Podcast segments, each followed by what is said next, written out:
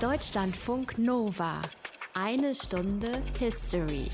Mit Maike Rosenplanter.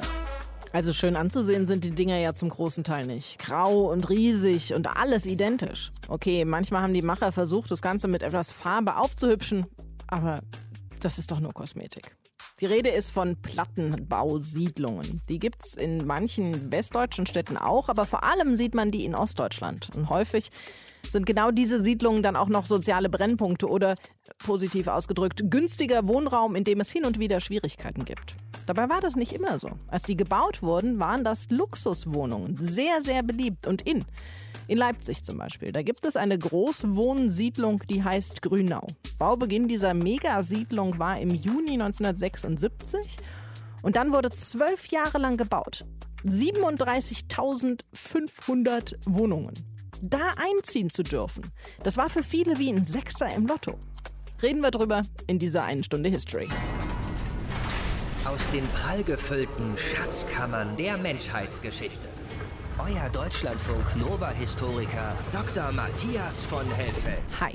Hi, ich habe gerade die Schippe aus der Hand gelegt. Das ist gut, dann nehmen wir jetzt die Lego-Klötzchen zur Hand, weil Plattenbau ist ja so eine absolut standardisierte Bauweise, fast wie Lego. Die Idee, die hat es aber schon vor dem Plattenbau gegeben. Ja, sie hat es schon gegeben vor der DDR. Also man könnte sagen, in der Weimarer Republik, ohne jetzt das eine vom anderen sozusagen kausal zusammenhängen zu sehen. Aber könnte man natürlich hier das Bauhaus nennen. Also Kunst und Handwerk kommen zusammen. Es gibt keinerlei Ornamentik mehr. Es gibt keine Rückgriffe auf irgendwelche historischen Vorbilder und es wird modular gebaut. Das heißt, man fertigt Versatzstücke an und die setzt man dann auf der Baustelle sozusagen zusammen. Und diese Epoche nennt man klassische Moderne und das alles setzt sich ab zum Beispiel von Jugendstil und von Art Deco. Es gibt keine Schnörkel, es gibt nur klare Formen, es gibt verschiedene Baustoffe und dazu gehören vor allem Glas, Beton und Holz. Das heißt, der Plattenbau war im Grunde sowas wie das Bauhaus des Ostens. Naja, also Bauhaus äh, ist sicherlich einer der Vorläufer, aber es ist nicht sozusagen ein kausaler Zusammenhang zwischen beiden. Also das eine und das andere hängen zusammen, aber sind, bedingen sich nicht gegenseitig. Wichtig aber ist, dass der Plattenbau sich vom Historismus abgrenzt, also verschnörkelte Fassaden oder Innenelemente wie ganz toll geformte Treppengeländer, alles das entfällt. Es ist reiner Funktionalismus angesagt, die neuen Baustoffe, Glas, Stahl und Spannbeton zum Beispiel, das war eine Bauweise mit sehr festen und vorgedrehten Stahleinlagen Anlagen, den sogenannten Spanngliedern. Es wird auf jegliche Zierelemente verzichtet und die Verwendung ist immer der gleiche Baustoff, das gleiche Baumaterial und deswegen sehen eben alle Häuser gleich aus und man könnte jetzt auf die Idee kommen, da kann man wirklich sehr gut drüber diskutieren. Im Sozialismus sollen alle Menschen gleich sein, also auch ihre Wohnungen, Fragezeichen. Aber sicher war es richtig, erstmal viele Wohnungen zu bauen und das konnte man so am schnellsten. Gab es denn auch schon vor der DDR Plattenbauten? Ja, wir haben gerade schon die Weimarer Republik äh, erwähnt, 1926 1920 habe ich gefunden in Berlin-Lichtenberg im Ortsteil Friedrichsfelde. Dort wurde eine Siedlung gebaut für die zurückkehrenden Soldaten aus dem Ersten Weltkrieg. 138 Wohnungen in zwei bis drei Geschossen. Heute heißt das Splanemann-Siedlung, aber sie sieht eben ganz anders aus, diese Siedlung, als die Plattenbauten der DDR. Eher so ein bisschen wie kleine aneinandergestellte Reihenhäuschen. Aber, und noch ein wichtiger Unterschied, aber damals 1926. Also wurden die Betonelemente vor Ort gegossen. Und das war so eine Bauweise und ein Bauprinzip, das gab es auch in Frankreich oder in Holland. Aber wenn man sich heute mal auf den Baustellen und in den Neubausiedlungen umschaut, da werden ja ganz viele Häuser auch in dieser Bauweise gebaut. Ja, eigentlich kann man sagen, ja. Äh, da kommen Bauteile mit großen Kränen sozusagen über die Baustelle geschwebt, werden dann an die richtige Stelle buxiert und dann festgemacht. Und deswegen ist auch zu erklären, warum ein Rohbau blitzartig schnell geht und dann siehst du immer noch Wochen und Monate lang, manchmal auch jahrelang Gerüste, weil der Innenausbau halt so lange dauert. Plattenbau hatte und hat ja teilweise auch noch nicht so den besten Ruf. Ist das berechtigt? Also ehrlich gesagt finde ich das nicht. Damals, also in den 70er, 80er Jahren, wurde darüber gelächelt, über diese Plattenbauten, weil die Wohnungen einfach waren, weil es dünne Wände gab, weil eben alle gleich waren. Aber man muss auch dazu sagen, es gab jede Menge Spielplätze, es gab jede Menge Grünflächen, es gab ausreichend Wohnraum für alle Familien. Und wenn wir jetzt mal ehrlich sind, auch westdeutsche Siedlungen sind und waren kein Augenschmaus. Es war ebenfalls Fertigbauweise. Und wie wie gesagt, wenn man sich heute eine Baustelle ansieht, Riesenkräne bringen diese Teile an Ort und Stelle und eigentlich machen wir dasselbe, es das heißt nur anders. Genau, in vielen Großstädten gibt es ja jetzt eben auch diese Megasiedlungen, die dann drin irgendwie so einen kleinen Park haben oder sowas. Heißt halt dann nur nicht mehr Plattenbau. Stein auf Stein, das dauerte zu lange, also ging es Wand auf Wand. Und das Ergebnis? Schnell viel Wohnraum auf engstem Raum. Schnörkellos, praktisch, einfach zu bauen. Fast wie Bauhaus, aber das ist eine ganz andere Sache. Grit Eggerichs über die Bauhausinterpretation in der DDR. Das Haus, in dem ich wohne, ist man schon ziemlich alt. Von oben tut es bröckeln, von unten ist es kalt. Von Wohnraum war in der DDR nicht nur knapp, sondern oft auch einfach kaputt. Nach 1945 waren nur die krassesten Bombenschäden repariert worden. Viele Mieter teilten sich ihr Klo auf halber Treppe mit anderen.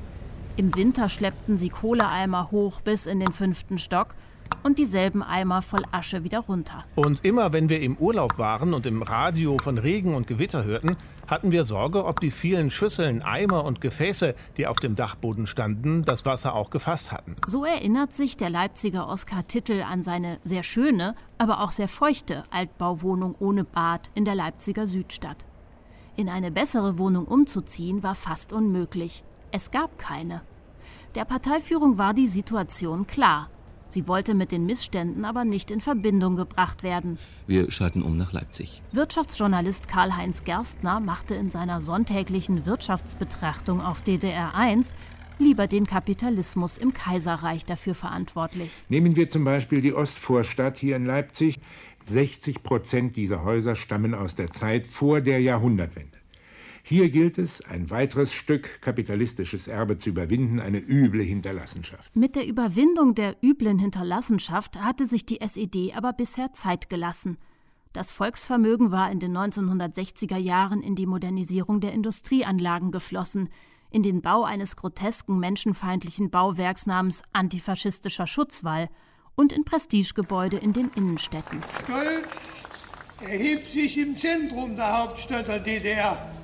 Dieser Fernseh- und UKW-Turm. Und nun waren die Grenzen zwar dicht, aber via Westfernsehen hatten fast alle Bürgerinnen und Bürger den höheren Lebensstandard jenseits der Grenze vor der Nase. Reformkräfte in der Partei arbeiteten auf einen neuen Kurs hin. Das Zentralkomitee wählte einstimmig Genossen Erich Honecker zum ersten Sekretär des Zentralkomitees der SED. Der neue Mann an der Spitze brachte mehr Konsum, mehr Musik und sogar importierte Jeans. Und um im Systemvergleich mit der Bundesrepublik aufzuholen, beschloss die SED ein gigantisches soziales Bauprogramm. Zwischen 1976 und 1990 sollten drei Millionen Wohnungen gebaut werden. In Berlin-Marzahn, Rostock-Lüttenklein und Halle-Neustadt wurde vermessen und geplant. In Leipzig baute das VEB Baukombinat ein Plattenfertigungswerk. Am 1. Juni 1976 legte der Leipziger Oberbürgermeister für die Großwohnsiedlung Grünau den Grundstein. Oder muss es Grundplatte heißen? Mit Fertigelementen zu bauen war rationell, günstig und ging sehr schnell. Eineinhalb Jahre nach Baubeginn konnte Karl-Heinz Gerstner im Radio erzählen: Im vorigen Jahr hatte ich mich mit den Bauleuten in einer Baubaracke getroffen und mir Grünau auf dem Plan angesehen. Mehr gab es nicht. Gestern ging ich mit den Bauleuten schon durch die Straßen und Wohnhäuser Grünaus spazieren. Oskar Tittel, der Mann mit der feuchten Altbauwohnung, hatte von diesem Neubaugebiet gehört und fuhr 1979 zusammen mit seiner Frau hin, um sich die Sache anzugucken. Doch in Grünau war es auch feucht. Was wir sahen, erfüllte uns mit Entsetzen. Das Umfeld der neuen Häuser, die halt aussahen wie alle Neubauten damals, war eine einzige große Schlammwüste. Es gab keine Möglichkeit, trockenen Fußes zwischen den Blöcken zu laufen. Die Neubaugebiete hatten bei vielen DDR-Bürgerinnen und Bürgern keinen guten Ruf. Sie nannten sie Schlammhausen und Arbeiterschließfächer. Aber viele Skeptiker wurden bekehrt, sogar die Titels. Sie bekamen schließlich eine neue Wohnung, und zwar in Grünau. Die Fernheizung, das Bad mit Badewanne und die inzwischen gepflasterten Wege wirkten sehr überzeugend. Und sie mussten nicht einmal viel mehr bezahlen. Einer der ersten Bewohner Grünaus empfing Mitte der 80er Jahre eine Reporterin der Stimme der DDR. Ich will mal sagen, ich verdiene nicht schlecht. Und die Miete, die 114 Mark, was ich hier bezahle, ist auch nicht viel. Für wie viel Zimmer? Für vier Zimmer. Alle Mieten lagen zwischen 80 Pfennig und einer Mark 25 pro Quadratmeter. Fantasiepreise. Ähnlich wie heute in München Schwabing oder der Hamburger Hafen City, nur mit umgekehrten Vorzeichen. Die Arbeiterklasse sollte billig wohnen. Der Staat subventionierte den Preis und hatte bis zum Ende der DDR nicht die Mittel, seine Altstadtquartiere instand zu halten. Das Haus, in dem ich wohne, das wird nicht mehr verputzt, weil es der Substanz nun wirklich nichts mehr nutzt. Grit Eggerichs aus dem History Team hat uns mitgenommen in die Großwohnsiedlungen der DDR. Matthias, jetzt reden wir die ganze Zeit über Plattenbau und über Großwohnsiedlungen. Lass uns das doch mal ganz schnörkellos angehen. Was ist eigentlich ein Plattenbau? Ja, ganz schnörkellos, das nehme ich gerne auf. Das ist nämlich vorgefertigt, vorgeplant und vorproduziert. Das Ganze nennt sich dann Haus. Die Elemente dieses Hauses werden extern hergestellt, sie werden vor Ort nur noch montiert. Also, das ist ja die Logik dann, man darf bei der Planung keine, aber auch wirklich keine Fehler machen, denn Fehler sind vor Ort nicht mehr reparabel. Dafür ist die Montage relativ schnell. Der Rohbau steht in wenigen Wochen, sage ich jetzt mal, oder Monaten, aber der Innenausbau dauert natürlich etwas länger. Aber damit sind die Unterschiede zu einem Fertighaus von heute doch echt gar nicht so groß. Ja, damals wie heute gibt es eigentlich nicht so viele Unterschiede. Die Baumaterialien, die sind natürlich anders. Beim Plattenbau handelt es sich um einen Massivbau mit tragenden Decken und Wänden. Und beim Fertighaus kann man auch nicht tragende Decken oder Wände verwenden. Und natürlich wird bei einem Fertighaus mehr auf auf die individuellen Wünsche der neuen Eigentümer Rücksicht genommen. Der DDR-Plattenbau war, und das muss man einfach auch mal klar sagen, natürlich ein Instrument der Wohnraumbeschaffung, währenddessen die Fertighäuser bei uns waren und immer noch sind, vielleicht eher doch ein Luxusobjekt. Vielleicht lassen sich moderne Büro- und Lagerhäuser, die wir heute so kennen, mit Plattenbauten am ehesten vergleichen. Jedenfalls war die Platte ein westdeutscher Kampfbegriff, der eigentlich, das müssen wir fairerweise sagen, unredlich war, weil eben westdeutsche Trabantenstädte kaum besser ausgesehen haben und weil damit in der DDR ein Boom an dringend benötigten Neubauten natürlich ausgelöst wurde. Und diese Trabantenstädte im Westen, die gibt es ja heute auch eben noch ganz, ganz häufig und sind dann ganz oft sozialer Brennpunkt. Gibt ja auch hier in Köln zwei Standorte, die jetzt vor kurzem gerade als Corona-Hotspots und Sperrgebiete durch die Medien gegangen sind. Eine Definition des Plattenbaus hat Matthias uns eben schon gegeben. Jetzt geht es daran, die inneren Werte dieser Großwohnsiedlungen kennenzulernen. Mit Philipp Meuser, er ist Architekt, hat unter anderem den Architekturverlag Dom Publishers gegründet und einen vielbeachteten Architekturführer über Pyongyang gemacht. Hallo, Herr Meuser. Frau Rosenblend, hallo. Gutes Aussehen kann man ja als Vorteil fast schon ausschließen von den Plattenbausiedlungen.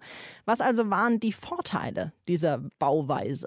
Also wenn wir uns über Plattenbau heute unterhalten, dann ist ein großer Vorteil gewesen, dass sie eine schnelle Montagezeit hatten. Und das ist natürlich in einer, wenn wir das mal beziehen auf Ostdeutschland, auf die DDR, sichtbar schnellere äh, Bauten wurden hochgezogen. Ich sage bewusst sichtbar schneller, äh, denn insgesamt die äh, Planung und die Produktionszeit ist genauso lang, als wenn Sie ganz konventionell bauen. Aber es war insgesamt schneller, wurden die Wohnsiedlungen fertiggestellt. Und man muss natürlich auch sagen, eine Plattenbauweise oder eine industrielle Vorfertigung, eine standardisierte Planung hat natürlich die Möglichkeit, dass ich Richtlinien und auch Normen einfacher umsetzen kann. Stellen Sie sich vor, Sie planen eine Wohnung und die wird dann 10.000-fach gebaut. Das heißt, es ist wie im Automobilbau. Ich mache einen Prototypen und der wird dann x-mal äh, reproduziert. Hatte dieses System denn auch Nachteile? Ich meine, die Nachteile liegen auch auf der Hand. In Westdeutschland wurde ja äh, dann in den späten 70er Jahren wurde davon abgesehen, weiterhin Plattenbau zu machen. In Ostdeutschland war die gesamte Bauindustrie darauf ausgerichtet und es gab gar keine andere Möglichkeit mehr, als weiterhin industriell vorzufertigen. Sie müssen sich vorstellen, Sie müssen, um so einen Plattenbau zu errichten, müssen Sie richtig schwer industrielle Infrastruktur errichten. Sie haben diese schweren Platten, die müssen hergestellt werden, gelagert werden. Sie verarbeiten Stahl, sie arbeiten mit, mit Beton.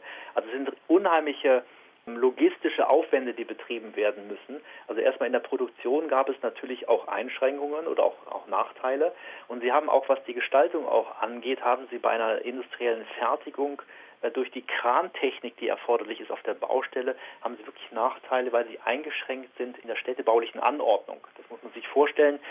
Ein Kran baut in der Regel, können Sie da sehr gut ein, und, und, sehr wirtschaftlich eine Zeile bauen oder ein Meander bauen, aber Sie können nicht den traditionellen europäischen Block beispielsweise bauen.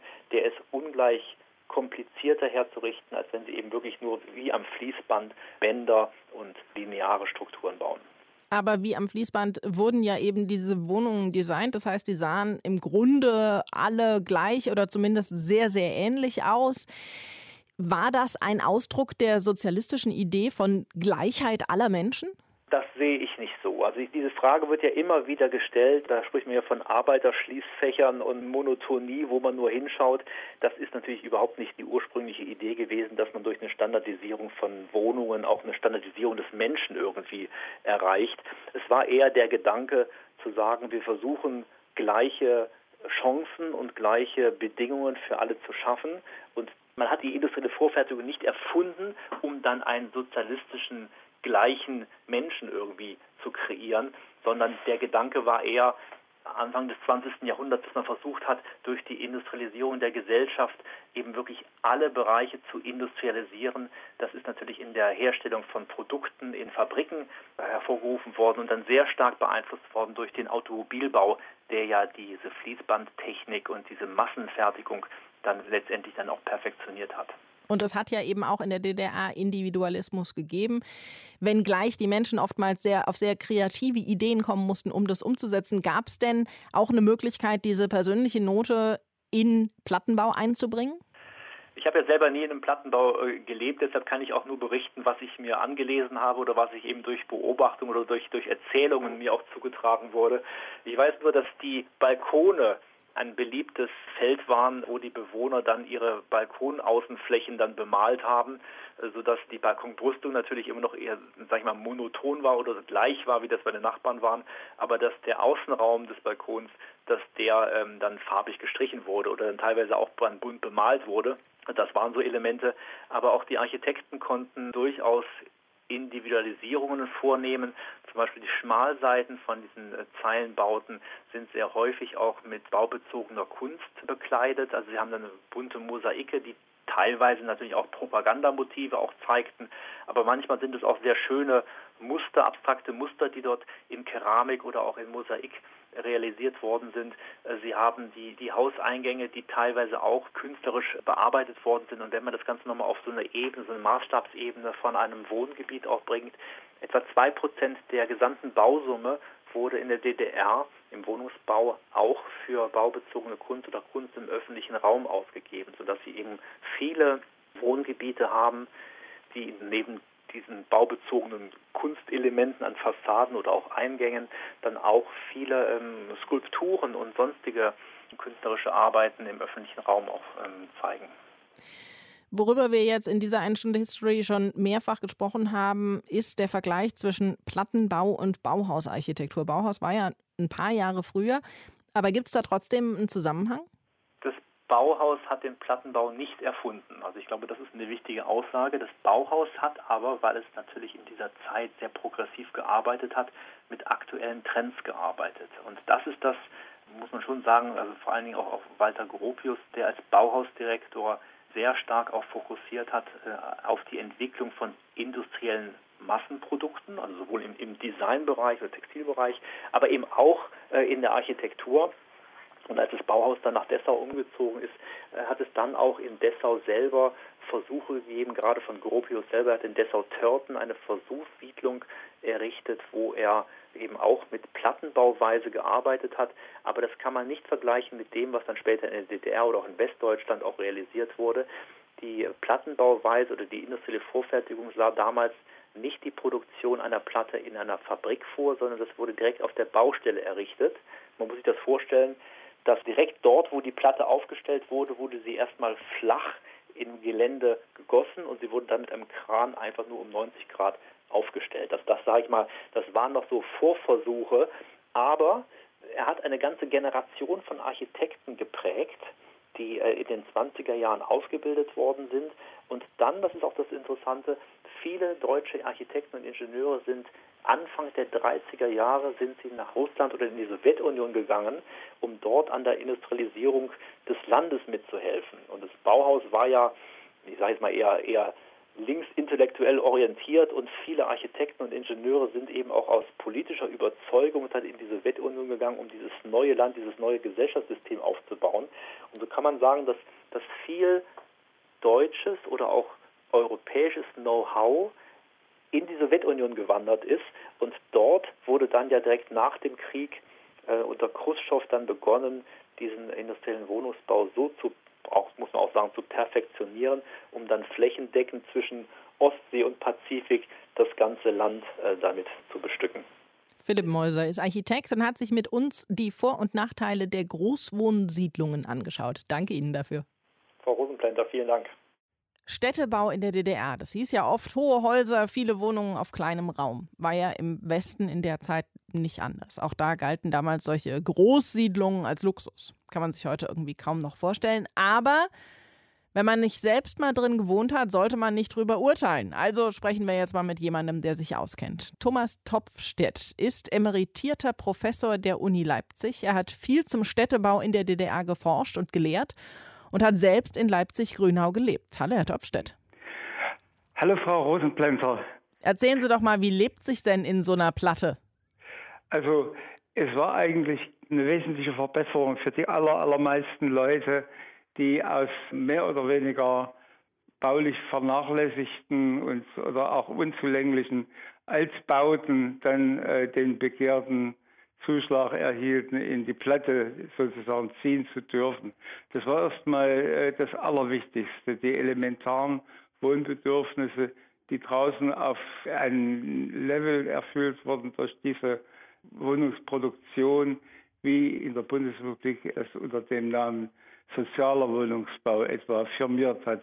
Es war natürlich insofern nicht so gekennzeichnet. Das hat ja immer so einen etwas negativen Touch, jedenfalls hier in der offiziellen Propaganda, sondern man sprach von sozialistischem Wohnen ja, und hat damit das Ensemble aller Wohnbedingungen gemeint, die nun besser seien, vor Dingen organisierter als das Leben im Altbau oder ganz auf privater Basis.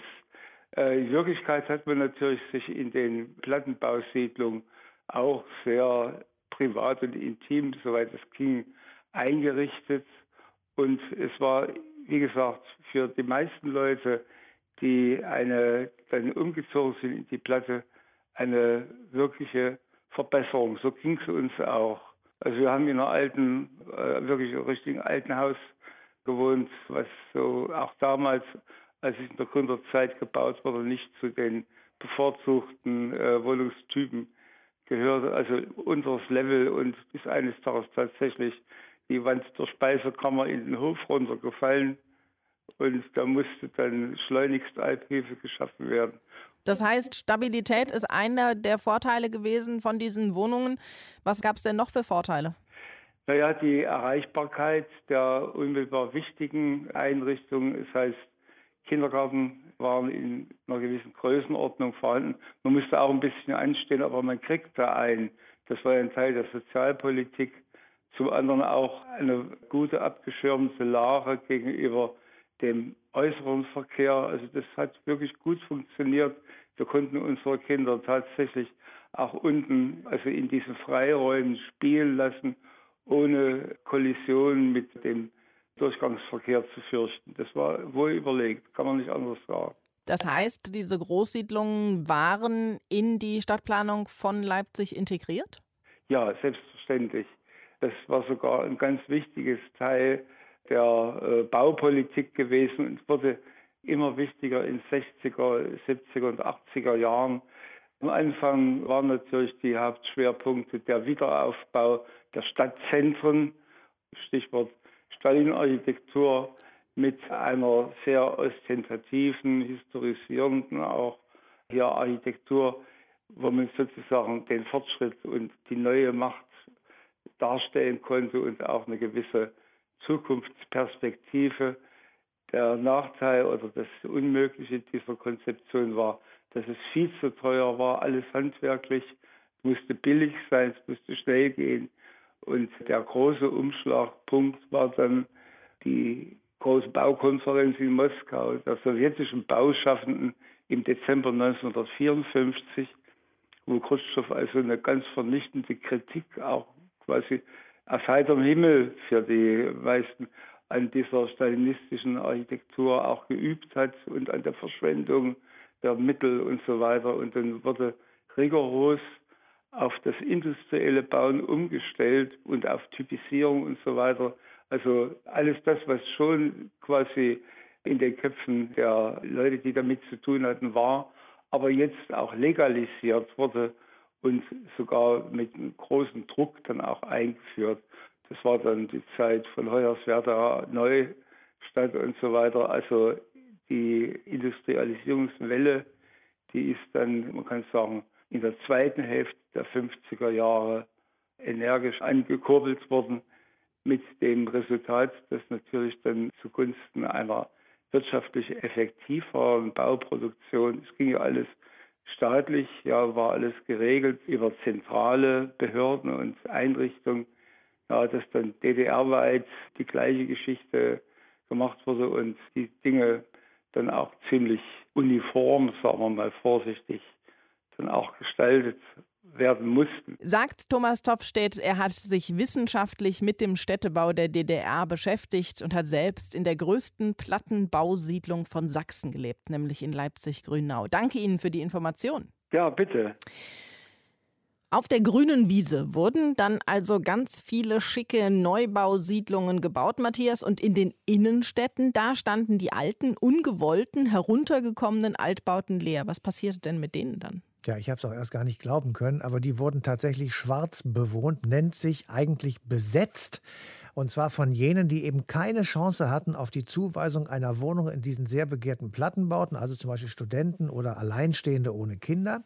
Die Wohnungen waren in der Regel sehr leicht zu öffnen mit einem kleinen Schraubenzieher und schon war man drin. Dann machte man ein neues Schloss rein. Man bezahlte drei Monate lang eine Miete und damit hatte man sozusagen gleichbedeutend einen Mietvertrag und der war obendrein praktisch auch noch unkündbar. Das Geld, was man bezahlte, das ging an die Besitzer, manchmal an Treuhänder für ehemalige Besitzer aus der Bundesrepublik oder eben Erben oder an private Vermieter. Und dann wurde man äh, sozusagen ganz safe, wenn man sich bei der Polizei angemeldet hat. Aber wenn da schon Wände rausgefallen sind, wie wir es eben im Interview gehört haben, dann waren diese Häuser doch in nicht so richtig gutem Zustand. Sie waren in schlechtem Zustand, weil sie einfach verrottet waren. Und handwerkliches Geschick war sozusagen Voraussetzung für diejenigen, die dann dort schwarz wohnten, so nannte man das auch. Die Toiletten waren in der Regel im Flur. Ähm, die Instandsetzung war natürlich bei den Besitzern willkommen, weil dann brauchten sie das nicht zu bezahlen. Und die Ordnungsämter in der DDR, die schritten höchst selten ein. Und wenn, dann war ein Verfahren mit der Legalisierung Digitalisierung dieser Wohnraumnutzung meistens jedenfalls verbunden. Okay, aber man muss sich ja trotzdem schon was trauen, um einfach so in eine leerstehende Wohnung reinzugehen, da einzuziehen und die dann sozusagen zu besetzen naja, in der DDR herrschten Verhältnisse, die kennen wir beide nicht. Äh, natürlich sind es selbstbewusste Leute gewesen. Natürlich waren es Menschen, die in schwierigen Wohnverhältnissen gelebt haben zu der Zeit. Und das darf ich jetzt mal à la Bonheur auch unsere Bundeskanzlerin nennen. Angela Merkel nämlich hat auch eine Schwarzwohnung äh, besucht und hat dort gelebt. Und zwar nachdem sie sich hat von ihrem ersten Mann scheiden lassen. Das traut man ja gar nicht zu. Es gab Studenten und Künstler, die dort wohnten. Also allgemeiner kann man sagen, es waren Menschen, die auch eine alternative Lebensplane oder Lebensentwürfe vor Augen hatten. Über das Schwarzwohnen sprechen wir gleich auch noch mal ausführlicher und auch darüber, ob man Schwarzwohnen mit Hausbesetzen gleichsetzen kann. Im letzten Interview haben wir ja gehört, dass Altbauten in der DDR oft unbeliebt waren, sie sind auseinandergefallen und eigentlich wollten alle in den schicken Neubausiedlungen wohnen. Aber es gab eben Menschen, die trotzdem lieber in den Altbauten geblieben sind. Das waren dann die sogenannten Schwarzwohner. Und mit denen hat sich der Schriftsteller und Historiker Udo Grassoff beschäftigt. Hallo, Herr Grassoff. Ich grüße Sie. In Westdeutschland gab es und gibt es jetzt in Gesamtdeutschland die Hausbesetzer, die illegal in einem Haus wohnen, das zum Beispiel eigentlich abgerissen werden sollte. Ist das vergleichbar mit dem Schwarzwohnen in der DDR? Also vergleichbar ist das auf jeden Fall. Ich würde sogar sagen, das ist das Äquivalent zu den Hausbesetzungen jenseits des Eisernen Vorhangs. Und es ist auch interessant, wenn man sich das zeitlich zum Beispiel anschaut, dann ist das Schwarzwohnen in der DDR etwa zur selben Zeit, Ende der 60er, Anfang der 70er Jahre entstanden, obwohl es keinen internationalen Bezug hatte und eher äh, lokal entstanden ist. Und das war insbesondere in Städten wie Leipzig und Halle. Da gab es also damals das Leerwohnen von ganzen Stadtteilen, wo die also abgerissen werden sollten und die standen teilweise bis zu zehn Jahre leer. Und das bot dann äh, so ein Biotop für ähm, Schwarzbezüge, wie das eben äh, genannt wurde. Man muss allerdings sagen, dass es einen ganz großen Unterschied in formaler oder stilistischer Hinsicht gab zwischen Schwarzwohnen und Hausbesetzungen, dass es das erstens keine Häuser besetzt worden sind, sondern Wohnungen, einzelne Wohnungen, oftmals auch in Häusern, wo noch normale Mieter drin waren. Und das geschah immer heimlich und leise, ohne Aufsehen zu erregen, also ohne Transparente oder sowas. Hatte das Ganze denn auch so einen politischen Touch? An sich war das Schwarzwohnen keine politische Aktion, anders als bei vielen westeuropäischen Hausbesetzungen. Es ist natürlich so, dass viele, die sich eine Wohnung sozusagen illegal genommen haben, das waren natürlich eher die Mutigen, die auch sonst kritisch waren. Aber der Grund dafür war keine politische Motivation, sondern es war oftmals einfach eine Notsituation und natürlich auch eine Chance, dass irgendwo eine Wohnung lange leer stand und man wollte einfach eine eigene Wohnung haben und hat das genutzt. Und interessanterweise ist auch der Staat da nicht so, wie man das teilweise bei anderen kleinen Delikten in der DDR hat, dass das politisiert wird. Also hier politisiert der Staat das überhaupt nicht. Sind die da irgendwie drauf eingegangen oder wie hat der Staat reagiert? Naja, das war so, Schwarzwohnen war eine Ordnungswidrigkeit und da musste man bis zu 500 Mark Strafe bezahlen. Das war sozusagen erstmal so die Maßregelung des Staates und dann wurde entschieden, ob derjenige oder diejenige in der Wohnung bleiben konnten oder nicht. Also es wurde eine Räumungsentscheidung getroffen.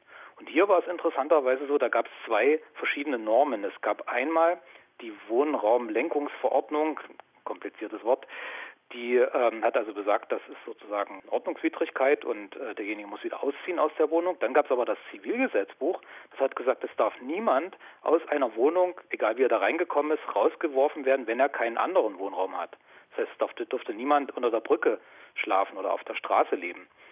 Und deswegen hat es dann dazu geführt, dass sehr viele derjenigen, die schwarz eingezogen sind, in den Wohnungen drin bleiben konnten. Und es gab ganz selten gab es auch mal eine Drohung mit Zwangsgeld. Das war dann viel Geld, bis zu 4000 Mark.